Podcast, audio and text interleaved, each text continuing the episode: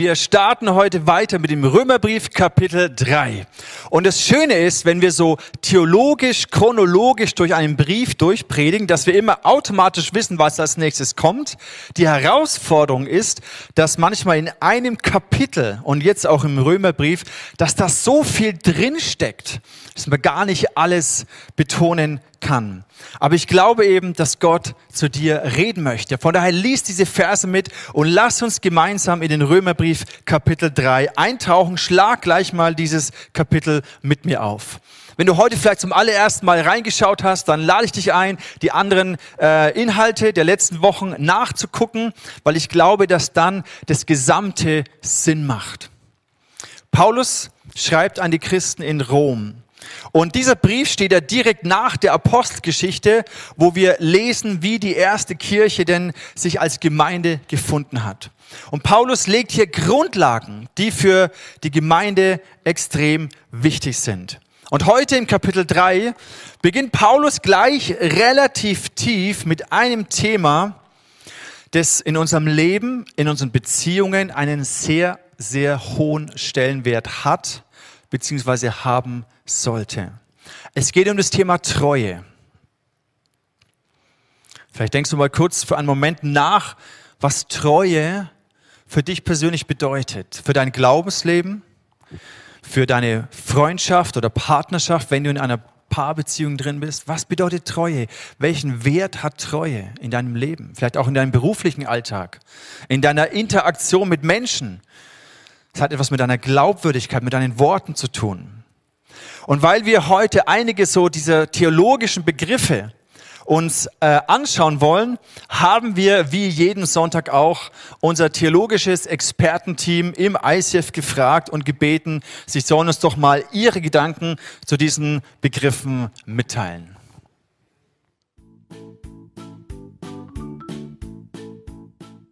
Wenn ein Stab so ist und der andere so. Daran starb Jesus und da hängt man und früher äh, starb man da und da wird man dran genagelt oder mit Seilen festgebunden. Es ist aus Holz. Darauf ist Jesus gestorben und es floss Blut unten durch. Wenn es im Herzen so auffühlt, dann ist es ganz warm im Herzen. Da drinnen ist dann Dings der Bums.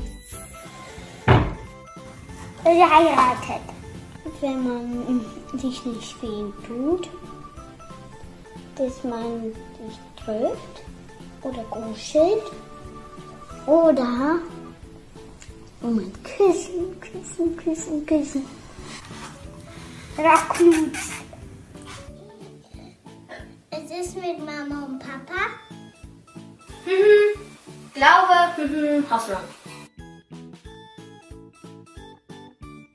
Dass man jemand, dass man nie jemand loslässt.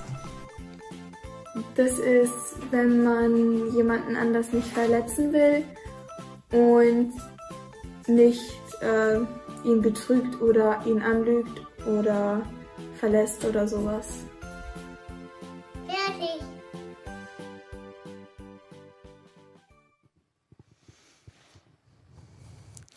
Ist das nicht wunderbar, wenn Kinder uns schon erklären, wie wichtig Liebe und Treue ist? Und ich hoffe, dass wir im Laufe dieser Szene mehr und mehr verstehen, wie Gottes Liebe durch das Kreuz und durch die Gerechtigkeit Gottes, wie Gott uns zeigt, wer er ist. Treue, hat hier einer der Kids gesagt, bedeutet, nicht mehr loszulassen, einander nicht zu betrügen, jemand nicht zu verlassen, nicht mehr loszulassen, sondern dran zu bleiben. Stell dir mal für einen Moment vor, wir würden in einer Welt leben, wo es keine Untreue geben würde. Stell dir ein, ein Beziehungsgeflecht vor, in dem jeder absolut treu ist. Das bedeutet zum einen, ich kann mich zu 100 Prozent auf dein Wort verlassen. Untreue hat ja etwas damit zu tun, dass, dass ich mein Wort breche, dass ich dadurch meine Glaubwürdigkeit verliere. Und Treue bedeutet, dass ich zu meinem Wort stehe Auch wenn es sich herausstellt, dass es vielleicht in einem wirtschaftlichen Kontext zum Beispiel zum Nachteil für mich ist. Ich habe mein Wort gegeben und dann merke ich, oh, hm, Mist. Aber treu bedeutet, ich stehe zu meinem Wort, auch wenn es mich etwas kostet. Auch wenn es vielleicht ein Nachteil für mich sein würde, weil meine Glaubwürdigkeit ist mir wichtiger als vielleicht ein kurzfristiger Benefit, den ich jetzt gerade habe, wenn ich mein Wort breche. Oder auch in einer Partnerschaft. Stellt euch vor, wie destruktiv Untreue ist. Wir wissen es und er hat gesagt, dass man sich nicht mehr loslässt. Stellt euch vor, wir würden in einer Welt leben, wo wir uns einander treu wären, in unseren Ehen, in unseren Beziehungen. Ich weiß, dass es nicht realistisch ist, aber ich glaube, Treue ist ein Geschenk, das Gott uns gemacht hat. Und Untreue ist etwas, was Beziehungen zerstört.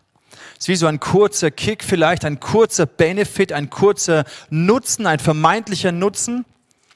Aber mittel- und langfristig zerstört es Beziehungen, zerstört es deine Glaubwürdigkeit, es ruiniert unser Leben. Und dann liest man häufig so von diesen Artikeln, ja, so ein Seitensprung kann ja auch eine Beziehung beleben und, und irgendwie äh, einen Nutzen bringen.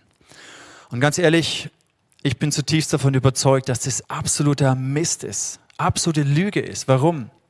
Weil Untreue zerstört Exklusivität. Und Exklusivität ist in einer Beziehung die absolute Grundlage für das, was eine Beziehung wirklich gut macht. Und das ist echte Intimität, echte Herzensnähe, braucht diesen exklusiven Rahmen. Und wir selber stehen alle in einem Dilemma, nämlich in unserer Beziehung zu Gott sind wir alle untreu geworden. Es ist das, was die Bibel uns sagt, dass wir unser Wort Gott gegenüber gebrochen haben. Dass wir außerhalb unserer Bündnisbeziehung mit Gott versucht haben, glücklich zu werden, erfolgreich zu sein, Sicherheit uns zu bauen. Ich spreche jetzt für uns als Menschheit kollektiv gesehen. Wir haben Gott die Treue gebrochen. Und das ist das, was Paulus meint hier im Vers 3 im Römerbrief Kapitel 3, Vers 3.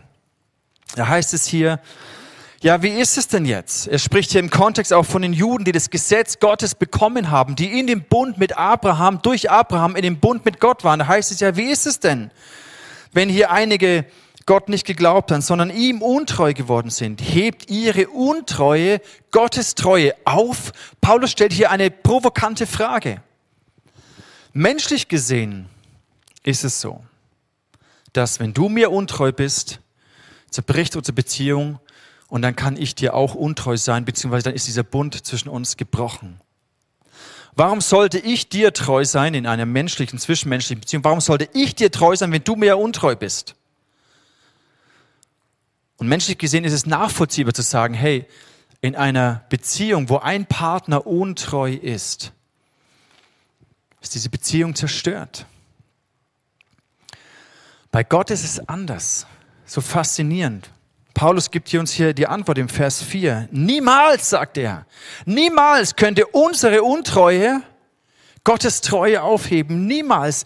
Gott steht auf jeden Fall zu seinem Wort. Siehst du, auf jeden Fall bedeutet, egal was wir Menschen für Missbauen, für Fehler machen, egal wie untreu wir Gott sind, unsere Untreue hebt Gottes Treue niemals auf. Er steht in jedem Fall zu seinem Wort. Gott ist absolut glaubwürdig.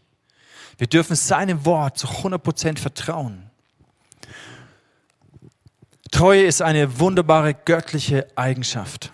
In einer Partnerschaft, in einer Ehe, in einer Gemeinde, Gemeinschaft, auch in einer wirtschaftlichen Beziehung ist Treue etwas sehr, sehr Wertvolles. Zuverlässigkeit, Glaubwürdigkeit. Aber Treue, wissen wir alle, hat einen Preis. Treue ist nicht billig. Dieser Preis ist, bedeutet, dass es exklusiv ist. Und weil es exklusiv ist, kostet es mich etwas. Es kostet mich Ja zu sagen zu meinem Bündnispartner und Nein zu sagen zu all den anderen Angeboten und Möglichkeiten, die sich vielleicht eröffnen. Treue hat, weil es so kostbar ist, auch einen unglaublichen Lohn einen unglaublichen Segen. Nämlich durch Treue entsteht echte Herzensnähe, echte Verbundenheit. Treue ist immens kraftvoll. Gott ist trotzdem treu. Und seine heilende Kraft und seine Gnade ist unfassbar gut. Lass uns weitergehen in unserem Text im Römerbrief. Wir kommen zum Vers 9. Und Paulus nimmt uns hier mit hinein in diese Frage, ob die Juden irgendwie einen Vorteil haben, weil sie das Gesetz von Gott bekommen haben. Und er sagt hier im Vers 9, haben wir Juden nun irgendeinen Vorzug? Er sagt nein, ganz und gar nicht. Denn eben habe ich bewiesen, dass alle Menschen, ob Juden oder Nichtjuden, unter der Herrschaft der Sünde leben.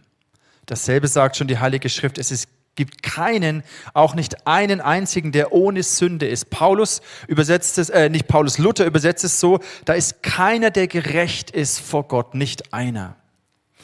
Und um das zu verstehen, was Paulus hier meint, müssen wir uns bewusst machen, dass Paulus hier nicht von individueller Sünde spricht, sondern von uns, von der Herrschaft der Sünde, wo wir als Menschheit kollektiv gesehen durch den Sündenfall von Adam und Eva vor tausend von Jahren und du denkst dir, was, was hat es mit mir zu tun?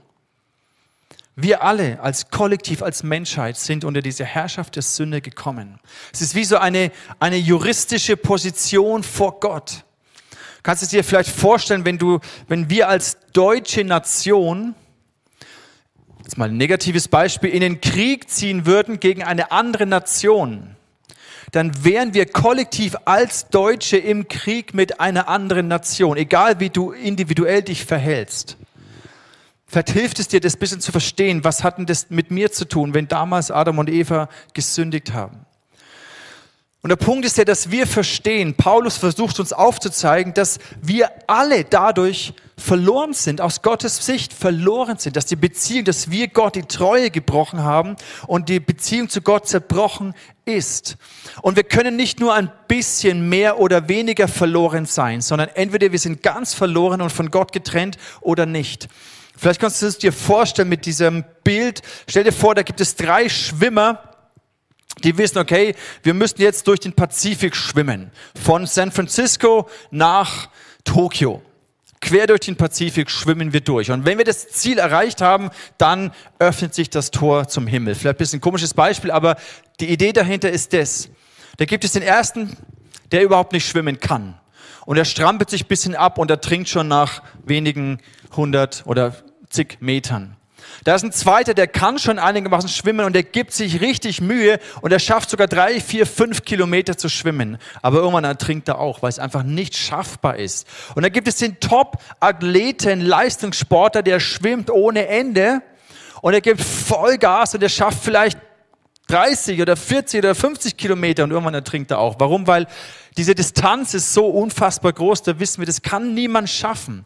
Und am Ende sind alle drei gleich tot. Egal, ob du 10 Meter geschafft hast, 500 Meter oder 5000 Meter oder 20.000 Meter. Alle sind am Ende gleich tot. Und das meint die Bibel mit, egal ob du das Gesetz hast, als Jude damals, und versucht hast, das Gesetz zu halten, oder ob du das Gesetz gar nicht kanntest. Wir als Menschheit sind alle gleich verloren und sind Gott untreu geworden. Das fällt uns manchmal schwer in unserem individualistisch geprägten Denken, das zu verstehen. Auch dieser Vers 12, der ist recht herausfordernd und der kann dich vielleicht sogar richtig äh, provozieren. Paulus schreibt hier im Vers 12, schau dir das mal an, da ist wirklich keiner, der Gutes tut, nicht ein einziger. Krass, denkst du dir, okay, das ist aber schon ganz schön heftig von Paulus, wenn er mir abschreibt, dass ich überhaupt irgendetwas Gutes tun kann. Es gibt ja viele Menschen, die gute Dinge tun. Du und ich, wir haben ja auch schon gute Dinge gemacht. Aber Paulus sagt ja, nee, kein einziger tut irgendwie etwas Gutes. Ich glaube, Paulus möchte hier aufzeigen, er spricht über die Motivation, die tiefen Motive unseres Herzens. Wenn du einer lieben alten Dame über die Straße hilfst, kannst du es aus, ein, aus unterschiedlichen Motiven heraus tun. Du kannst es tun, um einfach nur dieser Frau zu helfen, komplett selbstlos. Oder du kannst es tun, weil es dir irgendeinen Nutzen bringt. Vielleicht steht ein hübsches Mädel auf der anderen Straßenseite und du willst sie mega beeindrucken und deswegen hilfst du dieser alten Dame über die Straße. Also du siehst, die gleiche Tat aus unterschiedlicher Motivation heraus können wir tun. Und die Bibel sagt, Wenn eine gute Tat aus der falschen Motivation heraus getan wird, ist es keine gute Tat. Und wir, von uns aus, sagt die Bibel, haben Gott die Treue gebrochen. Die Gefahr ist sogar, wenn wir das Gesetz haben, wenn wir Christen sind, wenn wir fromm sind, dass wir dann anfangen, die Bibel nennt es Selbstgerechtigkeit, durch unsere guten, frommen Werke zu denken, wow, ich stehe vor Gott relativ gut da und ich verlasse mich auf meine guten, frommen Werke. Und deswegen sagt Paulus, egal ob du Jude bist oder nicht Jude, egal ob du das Gesetz kennst oder nicht kennst, egal wie gut du schwimmen kannst, um in diesem Bild von diesen Schwimmern durch den Pazifik zu bleiben, haben wir keine Chance, vor Gott gerecht zu sein. Im Vers 19 geht er weiter darauf ein, die ganze Welt ist vor Gott als schuldig erwiesen. Egal wie gute oder schlechte Werke du individuell gemacht hast, die ganze Welt ist vor Gott als schuldig erwiesen. In den Versen davor zeigt er uns auf, wie, wie verloren wir sind, welche verlorenen Konsequenzen das alles hat und was die Sünde mit uns macht. Und deswegen die ganze Welt, Vers 19, ist vor Gott als schuldig erwiesen. Vers 20, denn auch durch das Befolgen von Gesetzesvorschriften steht kein Mensch gerecht vor Gott da. Das Gesetz führt vielmehr dazu, dass man seine Sünden erkennt. Und das ist, glaube ich, der Punkt, um den es geht. Wir haben all diese Gebote Gottes und Gott gibt uns und seinem Volk, den Juden damals, all diese Gesetze aus der Torah. Aber es ist nicht der Weg, durch das Einhalten all dieser Gesetze vor Gott gerecht zu sein, sondern das zeigt uns eigentlich nur, dass wir es nicht schaffen. Im Vers 20, im Vers 20 hier, das Gesetz führt vielmehr dazu, dass man seine eigene Sünde erkennt. Sünde bedeutet Zielverfehlung. Gott hat einen Plan für unser Leben, auch als Kollektiv, für unsere Menschheit, wie Gott uns geschaffen hat. Und wir haben dieses Ziel verfehlt, indem wir uns abgewandt haben von ihm.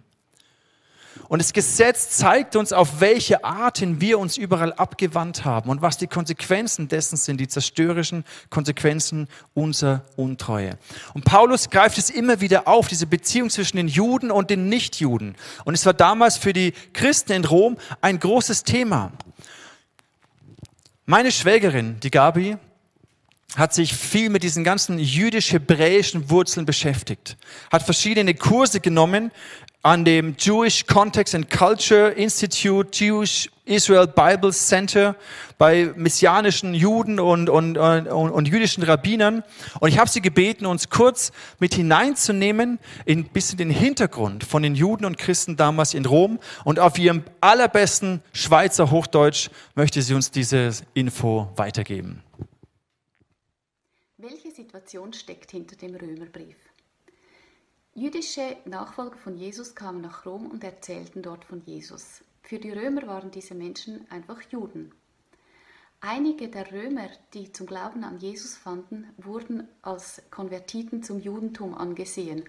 Und das war in Rom ein No-Go, denn Rom steckte in einer tiefen kulturellen und religiösen Krise. Kaiser Claudius verbannte alle Juden aus der Hauptstadt, aus Rom, und diese neuen Gläubigen an Jesus blieben alleine zurück. Sie waren in einer tiefen Identitätskrise, denn sie mussten sich so weit wie möglich vom Judentum entfernen, um einigermaßen angenehm leben zu können. Paulus, ein jüdischer Pharisäer und Nachfolger vom jüdischen Messias Jesus, schrieb dieser Gruppe in Rom. Er schreibt über zwei Dinge, über das Judesein und über das Nicht-Judesein. Und er schreibt über die Unterschiede und über die Gemeinsamkeiten. Die Berufung Gottes für Israel und auch die Torah, die Gesetze für das jüdische Volk und ihre Geschichte, wie auch der Bund, den Gott mit Israel geschlossen hat, die bleiben unverändert. Aber alle Menschen haben gesündigt. Und es gilt für alle Menschen, dass sie Gottes Gnade brauchen und durch, den, durch Vertrauen in den Messias gerettet werden. Und dies gilt für die Juden und für die Nichtjuden, also auch für diese Gruppe in Rom.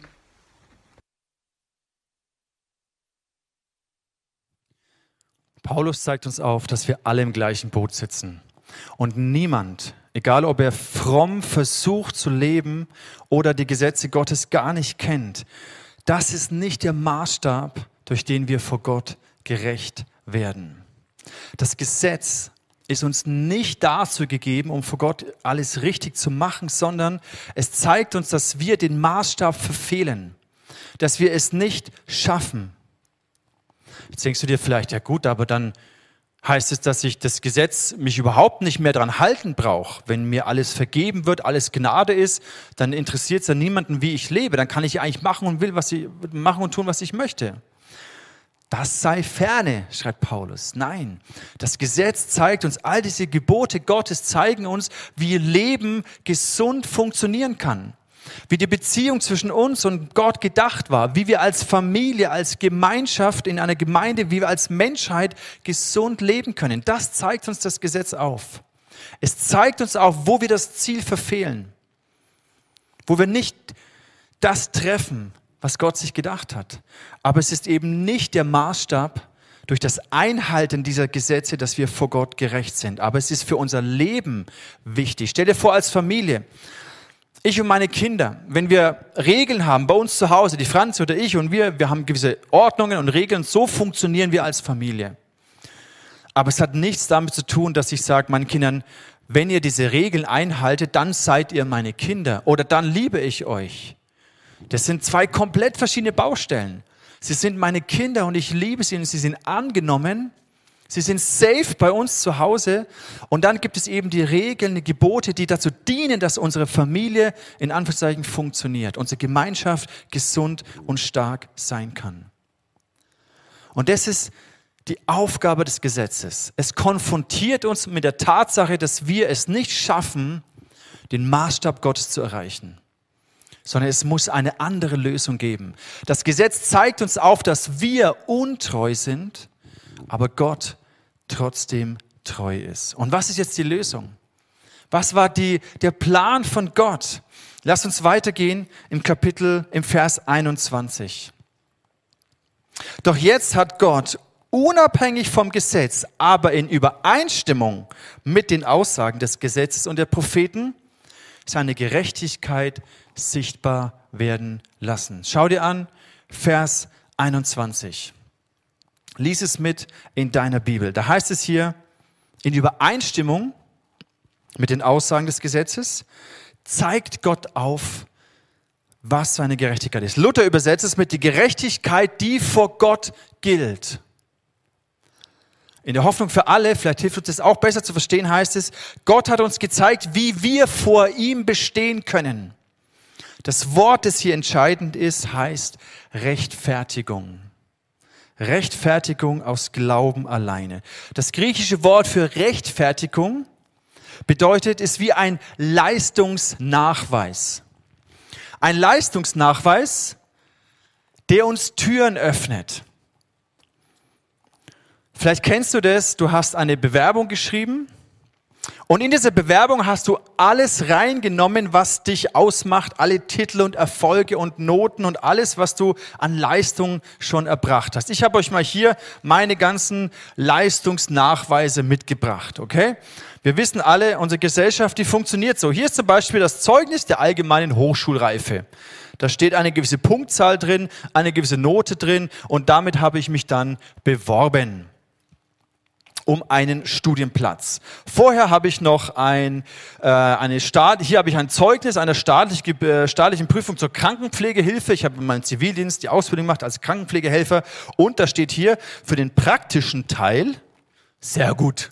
Note 1, hervorragend, habe ich gut gemacht. Für den mündlichen Teil Note 2. Naja, dann habe ich hier mein Friedrich-Alexander-Universitätsstudienbuch äh, zu meinem Medizinstudium und damit konnte ich mich dann eben, äh, also mit der Abiturnote und dem Medizinertest konnte ich hier dann Medizin studieren. Das habe ich dann wieder aufgehört, habe dann ähm, etwas anderes studiert, soziale Arbeit an der Evangelischen Fachhochschule und hier habe ich mein Diplom Prüfungszeugnis. Und wisst ihr, was da steht? Ich habe mir das vorhin angeschaut, habe lachen müssen. Bewegung, musische Bildung und kreatives Gestalten, eins. Unglaublich. Ich glaube, wir haben alle gekifft. Ich weiß es nicht mehr. Auf jeden Fall musische Bildung und kreatives Gestalten. Wir haben da getanzt und keine Ahnung was. Naja, okay. Nee, gekifft haben wir nicht. Also ich zumindest nicht. Aber dennoch unfassbar. Ähm, ich habe hier ein, ein Bündel voller Leistungsnachweise. Und diese Bündel, diese Leistungsnachweise, die öffnen mir gewisse Türen. Ja, die Abschlussnote von meinem Diplom oder was auch immer öffnet uns Türen in unserer Gesellschaft. Und so sind wir geprägt, dass wir unsere Leistungsnachweise brauchen, um irgendwo hinzukommen, damit sich Türen uns öffnet. Und wir alle wissen das, wenn ich eine Bewerbung schreibe, dann schreibe ich da alles rein. Und wenn ich aber abgelehnt werde, dann heißt es, wow, du bist nicht der Richtige. Du bist nicht der Richtige für diesen Job. Wir wollen dich hier in diesem Unternehmen oder auf dieser Stelle wollen wir dich nicht haben. Und jeder, der das schon mal erlebt hat, weiß, das tut weh. Du präsentierst dich so gut es geht. Du hoffst, dass du genommen wirst, dass jemand sagt, du bist der Richtige. Aber diese Ablehnung, diese Worte, nein, dich wollen wir hier nicht haben. Deine Leistungsnachweise reichen nicht aus. Du bist nicht der Richtige. Das tut richtig weh. Jeder von uns Menschen hat ein tiefes Grundbedürfnis nach Anerkennung seiner Existenz, nach Anerkennung seiner Person. Das steckt tief in uns drin, dass wir als Person anerkannt werden. Und dann kommen wir in diesen Druck hinein, uns so zu präsentieren und der Welt uns so zu beweisen, alle Leistungsnachweise zu erbringen, damit irgendjemand sagt, jawohl, du bist der Richtige. Und manchmal zerbrechen wir unter diesem Leistungsdruck.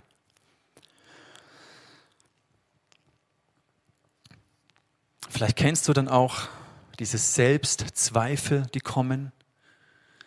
Du bekommst diese Ablehnung, diese Absage, vielleicht auch in einer Paarbeziehung. Du verliebst dich in einen Menschen und er sagt, nein, mit dir will ich nichts zu tun haben oder nein, eine Freundschaft, eine Beziehung mit dir kann ich mir nicht vorstellen. Das tut weh und das geht tief rein. Und das bringt vielleicht diese Selbstzweifel, wo du an dir zweifelst, ob du überhaupt irgendwas richtig machst, ob du überhaupt irgendetwas kannst, ob dich überhaupt irgendjemand will.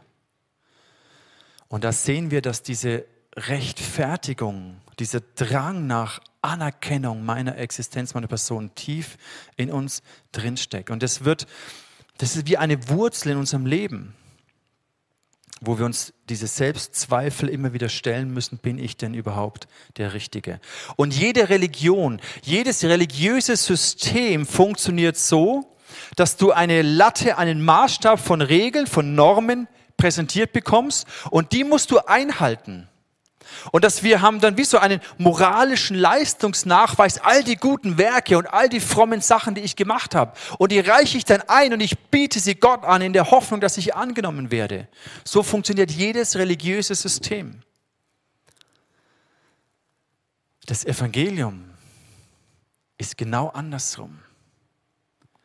Das Evangelium zeigt uns das Leben von Jesus.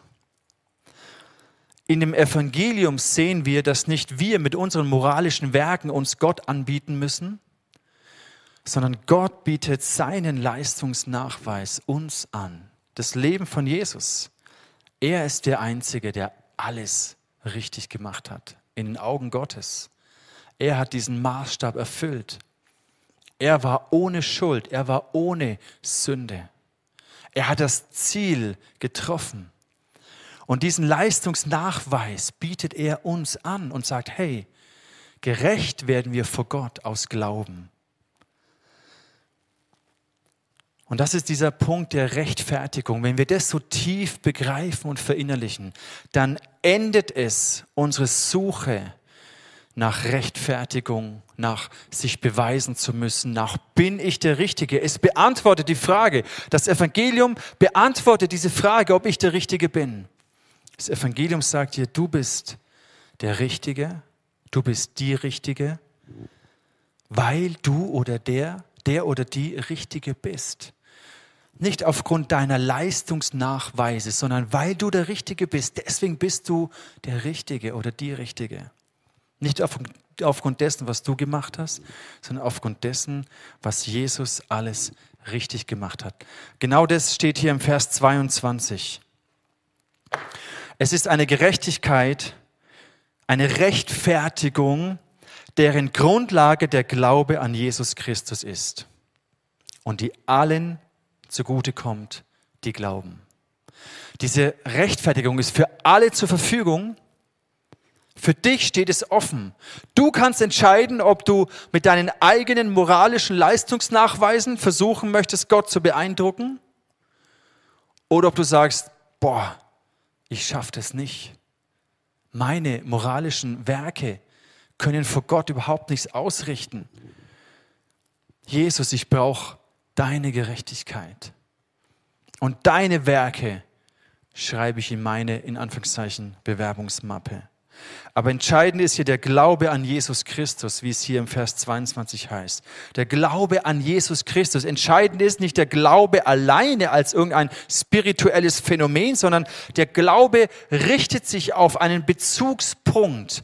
Dieser Glaube hat eine Grundlage und das ist Jesus Christus.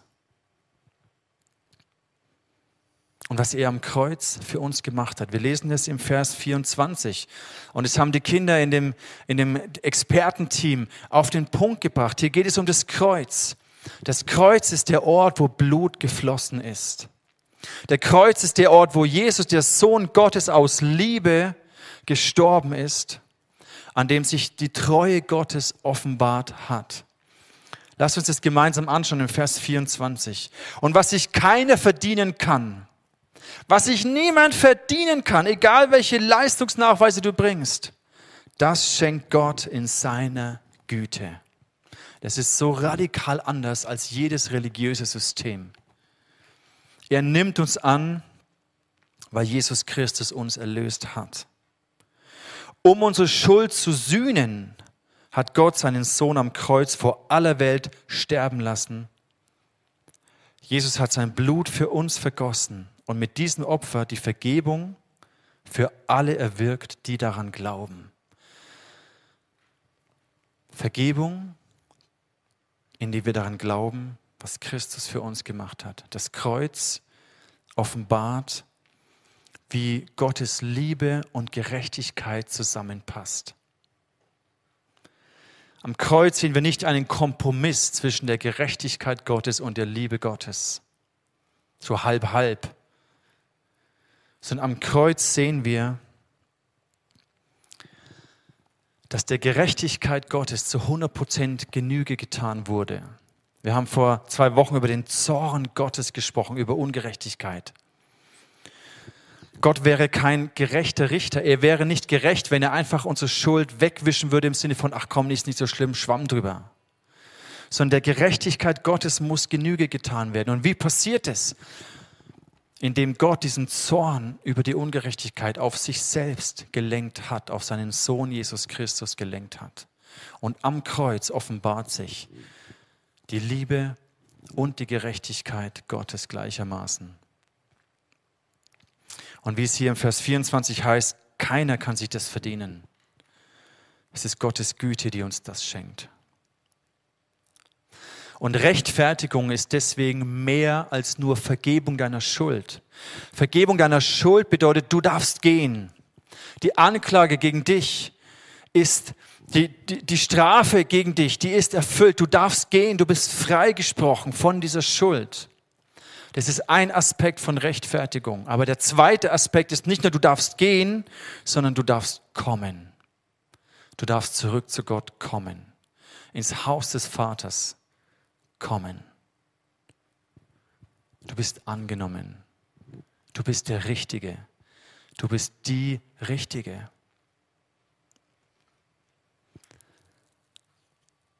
Und natürlich bedeutet das, dass wir uns selber darauf nichts mehr einbilden können. Das ist das, was Paulus im Vers 27 meint.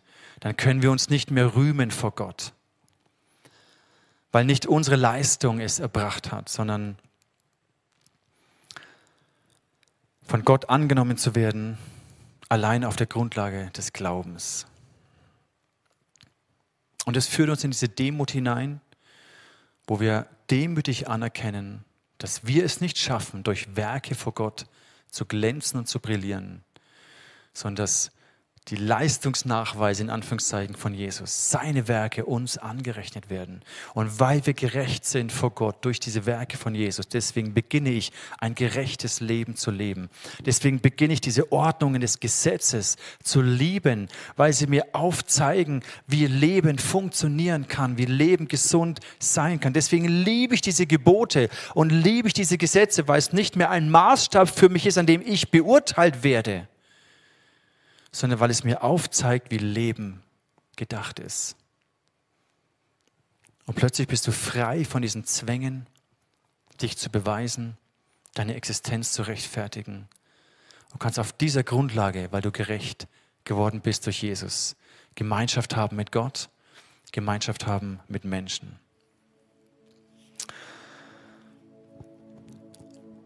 Was machst du jetzt morgen damit? Wie, le wie lebst du deinen Glauben am Montag? Als erstes möchte ich dich einladen, wenn du merkst, diese Selbstzweifel, diese Suche nach Anerkennung deiner Person hat bisher dein Leben geprägt. Und wenn du gemerkt hast, deine eigenen Leistungsnachweise, du, du zerbrichst fast unter diesem Druck, dich zu beweisen dann möchte ich dich einladen, zu Gott zu kommen, ohne deine eigenen Leistungsnachweise, ohne was du alles kannst und schaffst und die Werke, die du tun könntest oder getan hast, sondern du kommst mit leeren Händen zu Gott und sagst, Gott, hier bin ich. Ich empfange, ich nehme das an. Und ich lade dich ein, in ein Gebet mit mir, ein Gebet mit mir zu beten, wo du sagst, Vater, ich habe gecheckt, dass ich ohne dich verloren bin unter der Herrschaft der Sünde. Und dass ich selber in meinem Leben so viel falsch gemacht habe. Bitte vergib mir meine Schuld. Ich brauche deine Vergebung. Und Vater, ich komme zu dir, mein Gott, nicht durch meine Werke, sondern durch Jesus. Und Jesus, ich empfange deine Gerechtigkeit. Ich empfange die Vergebung meiner Schuld. Ich empfange diese Freiheit von Anklage und Verdammnis. Und ich komme zu dir. Und als zweites möchte ich dich einladen, über den Aspekt der Treue nachzudenken. Gott ist dir trotzdem treu, auch da, wo du untreu warst. Gott ist dir trotzdem treu. Aber wie kannst du treu in deinem Alltag leben? Was bedeutet es für dich morgen in deiner Arbeit? Was bedeutet es für dich im Umgang mit deinen Kollegen, mit deinen Vorgesetzten? Ich segne dich, dass du glaubwürdig bist, treu bist. Was heißt es für deine Familie, für deine Ehe, für deine Freundschaft und Partnerschaft? Wenn es Dinge gibt, die du klären musst, die du ans Licht bringen musst, dann tu das. Schiebe es nicht auf. Wenn du merkst, du hast ein Wort gebrochen, dann bitte um Vergebung. Dass dein Wort wieder Gewicht bekommt, dass Menschen dir wieder glauben, dass du wieder glaubwürdig bist. Bekenn es, wo du untreu warst, auch vor Gott. Bekenn es in einer Kleingruppe mit einem Partner, reflektiert euch selber. Gott ist treu, auch wenn wir ihm untreu waren und wir alle waren Gott untreu. Gott ist treu, er steht zu seinem Wort. Und wenn du heute gemerkt hast, dass du frei geworden bist von diesem Druck, dich zu beweisen,